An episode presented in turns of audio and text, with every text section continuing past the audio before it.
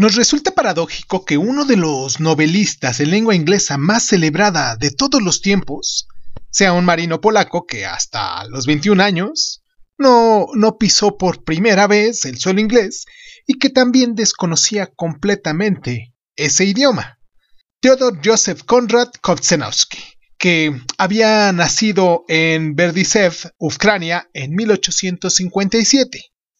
Huérfano desde su juventud, fue acogido por uno de sus tíos e inició estudios en Cracovia, pero sintiéndose profundamente a la llamada del mar, lo abandonó todo a sus 17 años para dirigirse a Marsella y embarcarse como marinero.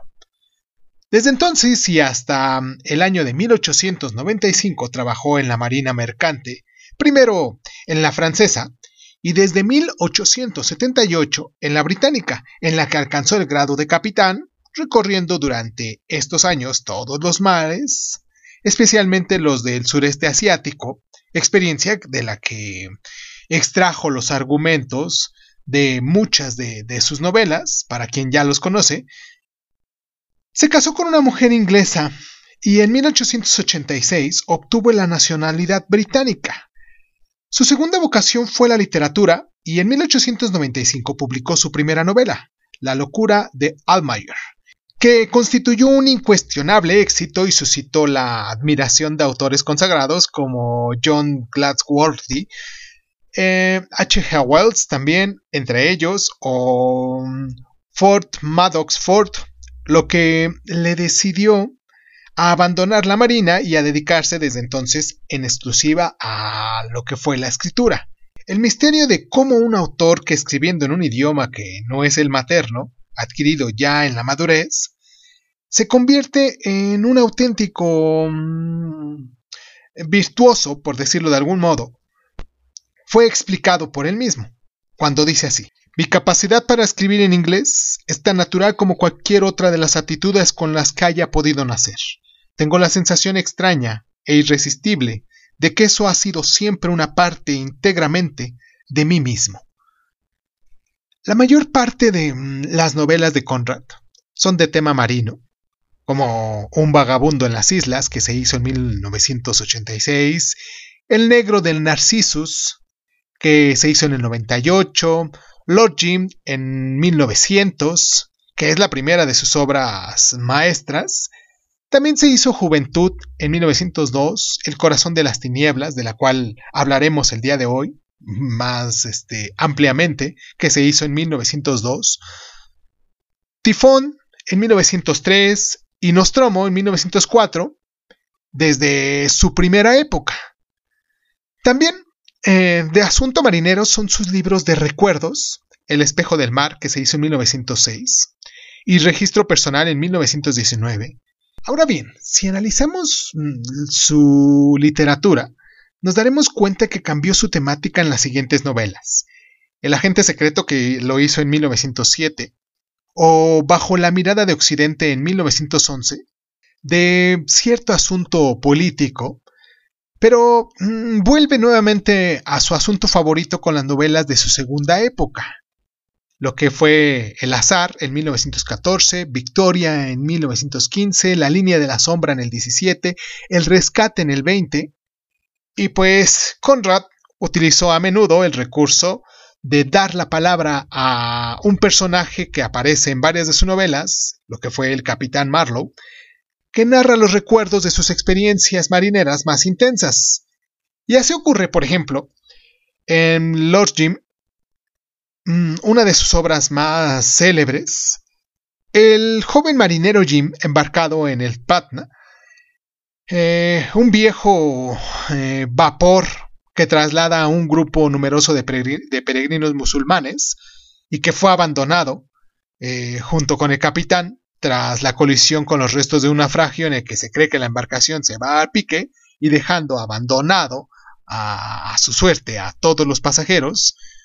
Pero bien, el barco no se hunde y en el consiguiente juicio Jim es condenado por su conducta negligente.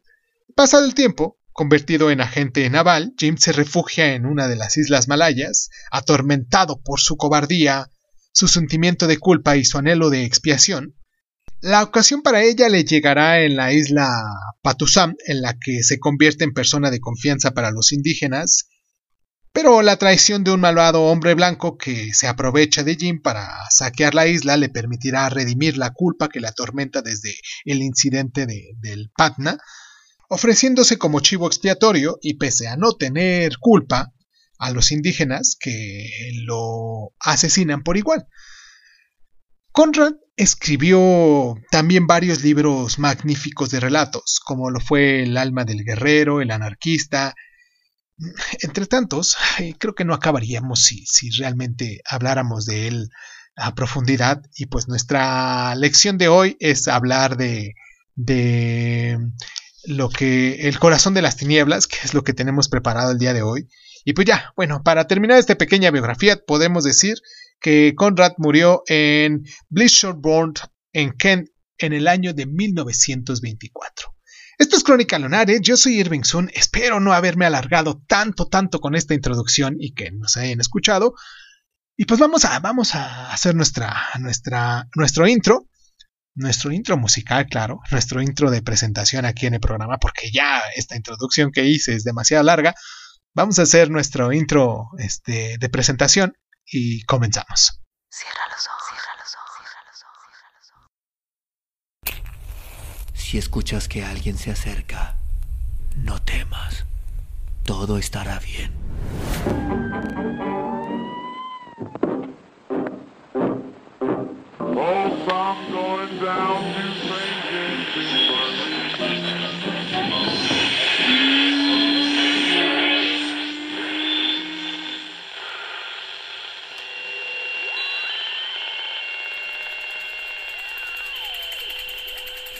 Estás escuchando, Crónica, Crónica, Crónica el lugar, el lugar donde, donde entra tus oídos.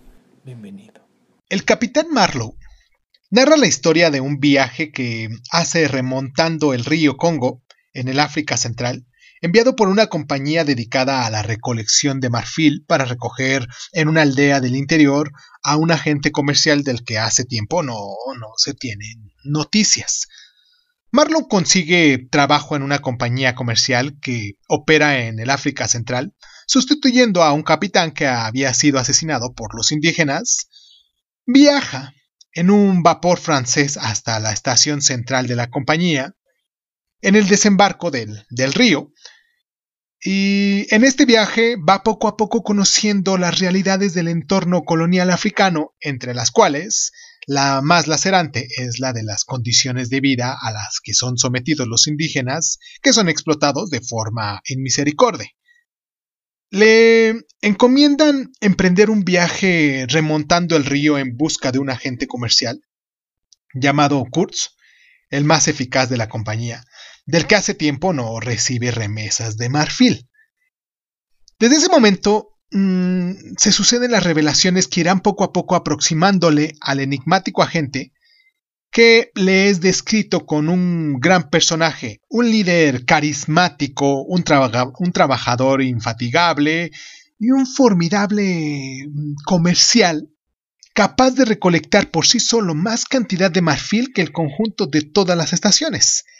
Y tras un viaje de 200 millas a través de un afluente del Congo, Marlowe llega a la estación y se encuentra con Kurtz, que está gravemente enfermo, y descubre también que es adorado por los indígenas, casi como, como un dios.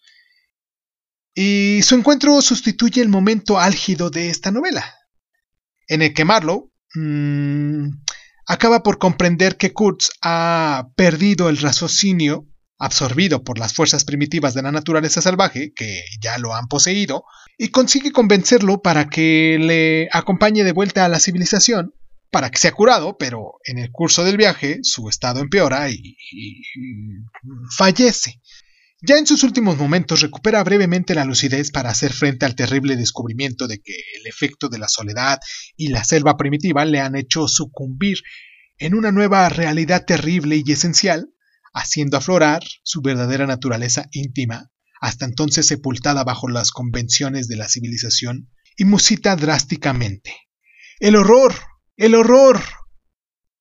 vamos a hacer nuestra primera pausa aquí en el programa para en la siguiente en el siguiente bloque hablar un poquito sobre nuestras claves de lectura de esta obra en particular, claro. Y esta pausa es más que nada para que se pongan en contacto con nosotros, para que nos dejen sus mensajes, para que eh, nos recomienden sus obras, sus libros, sus, sus, las cosas de las cuales quisieran que nosotros habláramos aquí en el programa, los temas de los cuales quisieran que habláramos en el programa y pues puede ser muy variado realmente porque se puede adaptar a cualquiera de los días que tenemos. De, de recuerden que de lunes a, domingo tenemos programas. Hay algunos días que los hemos dejado huecos, pero estamos por llenarlos porque no hemos encontrado el tema o nos hemos llenado de muchísimos temas y los hemos tratado de ir mmm, sobrellevando, por así de, decirlo de algún modo, para irlos este, metiendo en los días que corresponden según la temática del día. Y pues nos pueden encontrar como Crónica Lunares de Zoom en Facebook, en Instagram, en YouTube. Nos pueden dejar sus mensajes en sus correos electrónicos en, en y pues nos pueden descargar en las diferentes plataformas de audio y podcast. Vamos a nuestra pausa. Claro, nos encuentran como Crónicas Lunares de Sun en esas plataformas. Crónicas Lunares de Sun. Así, tan sencillo. Así nos encuentran. Y también nos pueden arrobar en Twitter como arroba isun.g1. Y pues ya, vamos a nuestra pausa y regresamos con nuestras claves de lectura.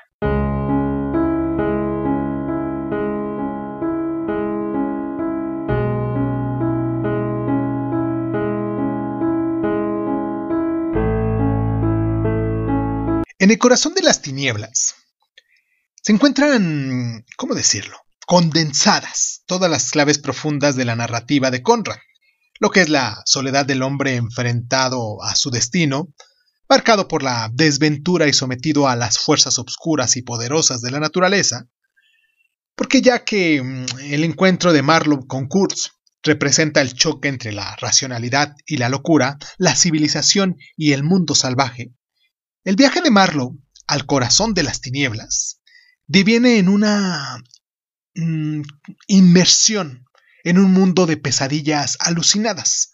Todo lo que ha precedido al encuentro de los dos hombres ha sido configurado en el pensamiento de Marlowe, una figura inquietante, la de una persona que está detrás del nombre de Kurtz, y preparándole para el choque entre la vida civilizada el peso de las tradiciones, los lazos sociales que él mismo representa y las fuerzas obscuras de ese Kurtz dominado por el mundo primitivo y terrible que, que le rodea, Conrad mmm, explora con cierta habilidad su recurso de presentar el relato dentro del relato, dándole su voz a un personaje en este caso Marlowe, que es también el narrador y que va presentando los hechos de la historia a su ritmo, intercalados con sus propios pensamientos y reflexiones, lo que le permite al autor situarse aparentemente al margen, ¿no?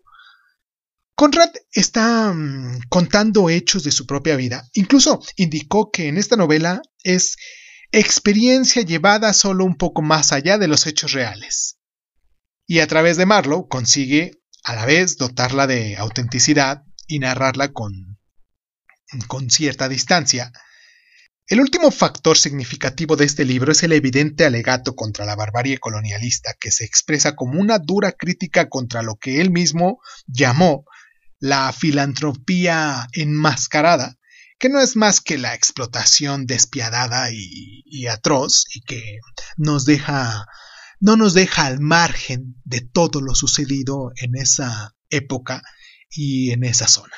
Vamos a, nuestra pausa porque en el siguiente bloque quiero hablarles un poquito sobre las curiosidades y las anécdotas que se presentan aquí en este libro. Bueno, que se presentaron en la vida de, de Conrad, más que nada, porque no fue este tanto lo del libro, sino cómo hacemos una cierta configuración de lo que fue su vida y lo que va presentando. ¿no? Vamos a, a, nuestra pausa y regresamos.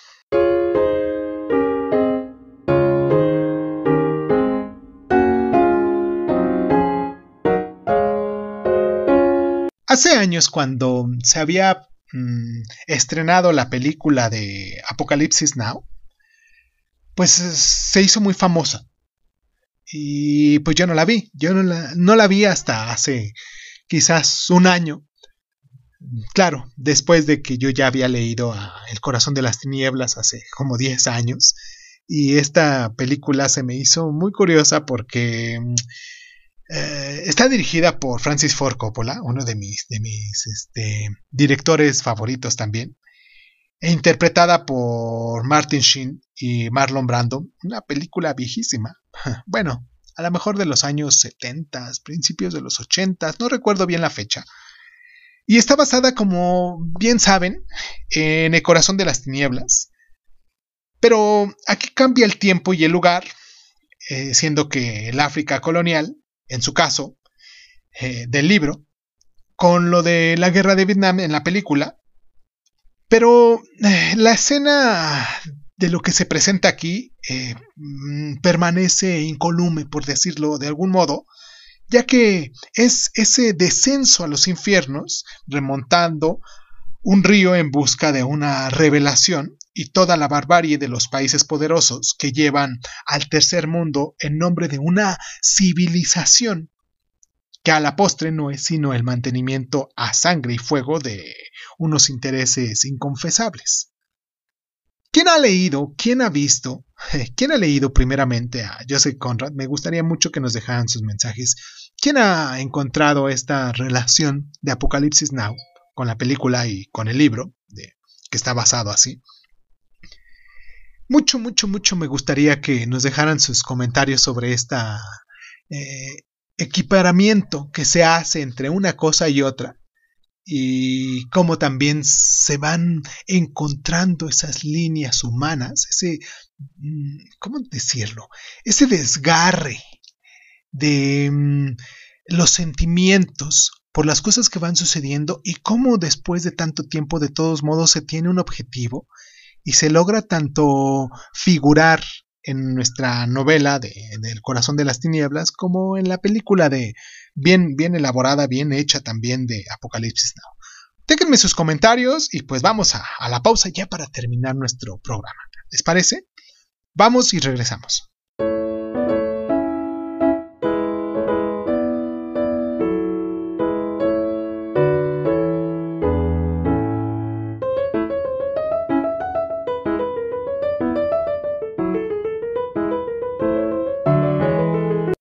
Los biógrafos, los biógrafos de Joseph Conrad, coinciden en que mm, tras abandonar su carrera como marino y dedicarse plenamente a la escritura, se convirtió en una persona muy ensimismada y a menudo distraída, porque al parecer tenía la costumbre de encender un cigarrillo tras otro y tras darle dos caladas dejarlos abandonados en cualquier sitio, lo que obligaba a su mujer, Jessie, mmm, a seguirle por toda la casa para evitar que provocara un incendio.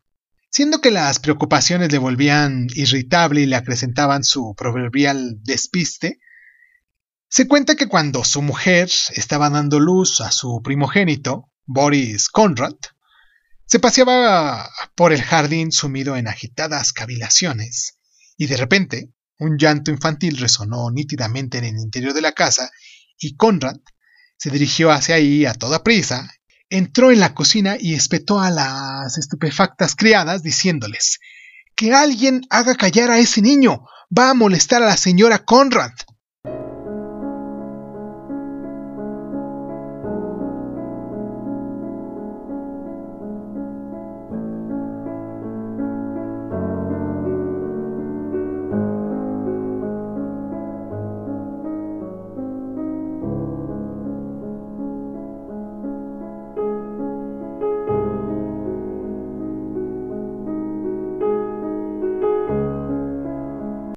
A aprovechar esta última sección para mm, dar noticia de estos mm, cuatro magníficos novelistas británicos que, como Conrad, escribieron en sus obras a finales del siglo XIX y en la primera mitad del siglo XX. Uno de ellos es Gilbert Klein Chesterton, nacido en Londres de 1874, que fue periodista y crítico. Eh, en sus numerosas obras, sobre todo en novelas y ensayos, traza una visión muy crítica del materialismo de su época, desde una perspectiva relacionada con su fervoroso catolicismo. Fue un maestro de la ironía y la paradoja. Eh, mm, ¿Cómo continuar? El maestro Borges, por ejemplo, ha dejado numerosos testimonios del aprecio que sentía por su obra y escribió deliciosos libros de relatos como Las paradojas de Mr. Pront y excelentes novelas como El nombre que El hombre que era jueves. Pero es recordado sobre todo por sus relatos policíacos protagonizados por el padre Brown, un regordete y humilde párroco de aldea dotado de una sagacidad sin límites, en el cual también aquí sí se echan un clavado en, en buscar, en la sección de buscar de Crónica Lunares, del programa de Crónica Lunares, ponen ahí Chesterton. Seguramente les saldrá algunos cuentos de los cuales ya hemos hablado y que hemos publicado también aquí. Los hemos leído en voz alta, por decirlo de, de algún modo, los hemos comentado también. Y pues si tienen oportunidad, vayan a, ahí en el buscador de, nuestra, nuestro canal, Crónica Lunar Edición. Así le ponen Chesterton, Crónica Lunar Edición y seguramente alguno de los cuentos que ya hemos platicado les van a salir. Otro de ellos que también es importante hablar sería de George Orwell, con, su, con un seudónimo de Eric Blair, que nació en la India en 1903 él participó en la Guerra Civil Española defendiendo la República, pero siempre fue muy crítico con el comunismo estalinista, lo que se refleja en sus libros Homenaje a Cataluña y Rebelión en la Granja, una violenta sátira contra el colectivismo narrada con animales como protagonistas, a la manera de fábula tradicional. Pero su gran novela, y por todos conocidos, creo que es la de 1984, escrita en 1949, una ucrónica que mm, presenta un futuro desolador para el hombre en una sociedad deshumanizada desde el individualismo y el pensamiento libre, que ha sido aplastado por un Estado omnipresente, caracterizada por un supuesto líder llamado el Gran Hermano, que es despiadado y vigilante. Hablemos de otro autor que también pudiese ser interesante seguirlo, leerlo y continuarlo con todas sus obras, llamado Evelyn Grout, también católico como Chesterton. Nació él en Londres en el año de 1903 y es un maestro de, la ironía, ya que su capacidad para la sátira y su cáustica comicidad se ponen de manifiesto en novelas en las que se hace la crítica despiadada del colonialismo británico, como lo fueron en sus obras Incidente en Anzania, Merienda de Negros, Noticia Bomba.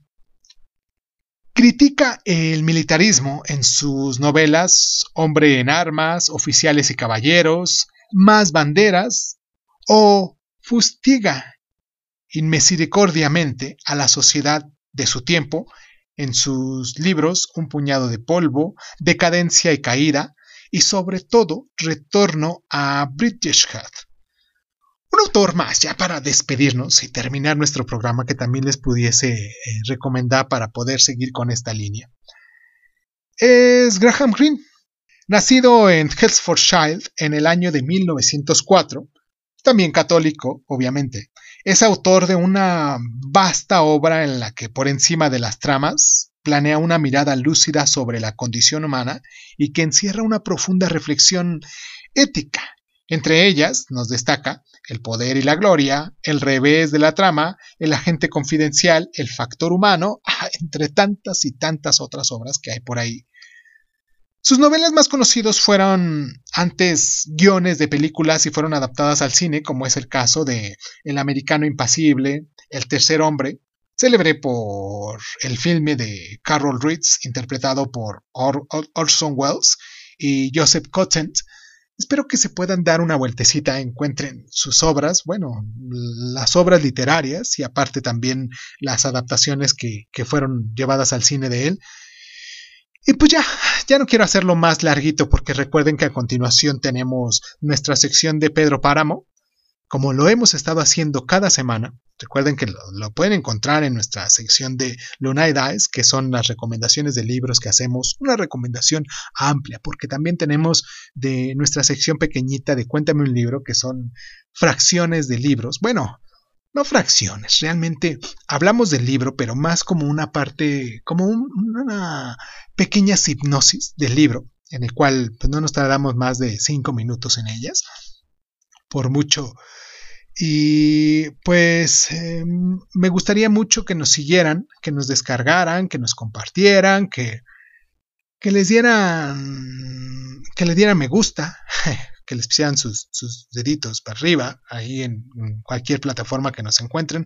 Recuerden que nos encuentran también en YouTube. Y los que están en YouTube, recuerden que nos encuentran en las diferentes plataformas por si quieren seguirnos encontrando, porque en ocasiones por alguna musiquita, por alguna cosa que me, me, tardo tanto en, descubrir qué, qué es lo que me están privando ahí para limitando, pues prefiero, eh, digo, en, YouTube, prefiero mm, eliminar el video completamente, el audio completamente y ya decir, bueno, se subirá otro, subiremos otro el día de mañana y no importa. Pero muchos de estos, este, gente que nos está siguiendo, nos puede encontrar también en Spotify, en Evox, en Anchor, en Breaker Audio, en Radio Republic, en Overcross, en Speaker, en, en Speaker. recuerden que solamente estamos publicando por tiempo y en automático se borran algunos de los, de los audios ya pasados, pero donde pueden encontrarnos todos los audios es en Spotify. Y pues nada, yo soy Irving Sun, esto es Crónica Lunares y les agradezco mucho el tiempo que se toman para estar aquí con nosotros. Les mando un abrazo hoy siendo 5 de septiembre del año del Señor 2022. Ya estamos en el mes bien patrio, aquí en México al menos. y pues nada, ahora sí, muchísimas gracias, muchísimas gracias por estar.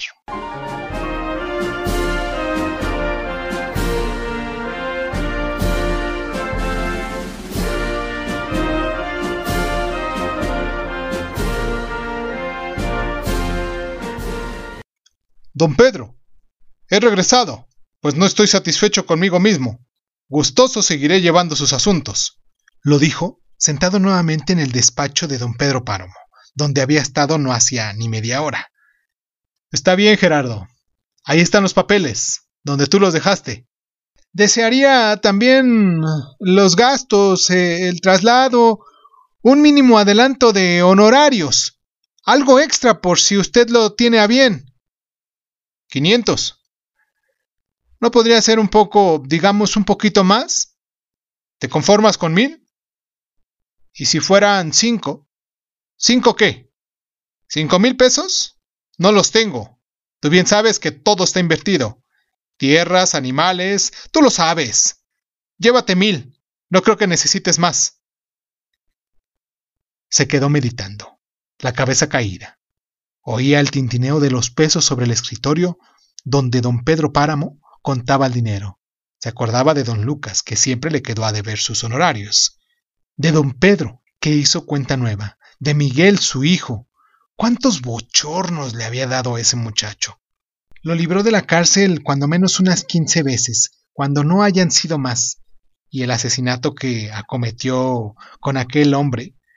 ¿Cómo se apellidaba? Mm, Rentería. Eso es. El muerto llamado Rentería, al que le pusieron una pistola en la mano.